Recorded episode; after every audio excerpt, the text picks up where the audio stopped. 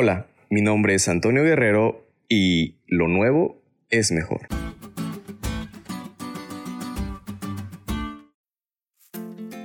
En lo personal, me encanta jugar fútbol. Y cuando era más pequeño, recuerdo que mi papá me compró unos tenis geniales. Me gustaban tanto que siempre los usaba para jugar. Pero cuando los desgastaba y se rompían, no podía seguir jugando con ellos. Así que me compraba unos exactamente iguales. Mismo modelo, mismo color, mismo todo.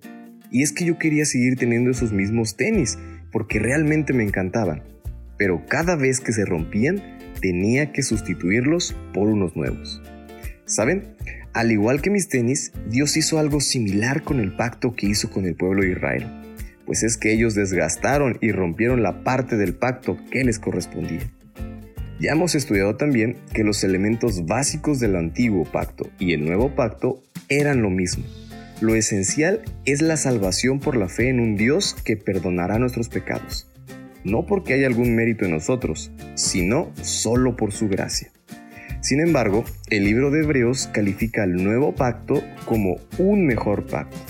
Y es que el problema del antiguo pacto no era el pacto en sí, sino el hecho de que el pueblo no lo aceptó por fe. La superioridad del nuevo sobre lo viejo radica en que Jesús, en lugar de revelarse solo a través de los sacrificios de animales, como en el antiguo pacto, ahora aparece en la realidad de su vida, su muerte y su ministerio sumo sacerdotal. En otras palabras, la salvación que se ofrece en el antiguo pacto es la misma que se ofrece en el nuevo pacto. Sin embargo, en el nuevo se manifiesta una revelación mayor y más completa del Dios del pacto y el amor que tiene por la humanidad caída. Dios nos da lo mejor y lo nuevo es mejor.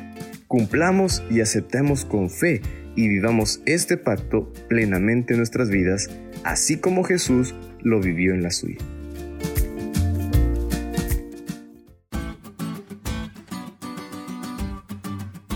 ¿Te diste cuenta lo cool que estuvo la lección? No te olvides de estudiarla y compartir este podcast con todos tus amigos. Es todo por hoy, pero mañana tendremos otra oportunidad de estudiar juntos.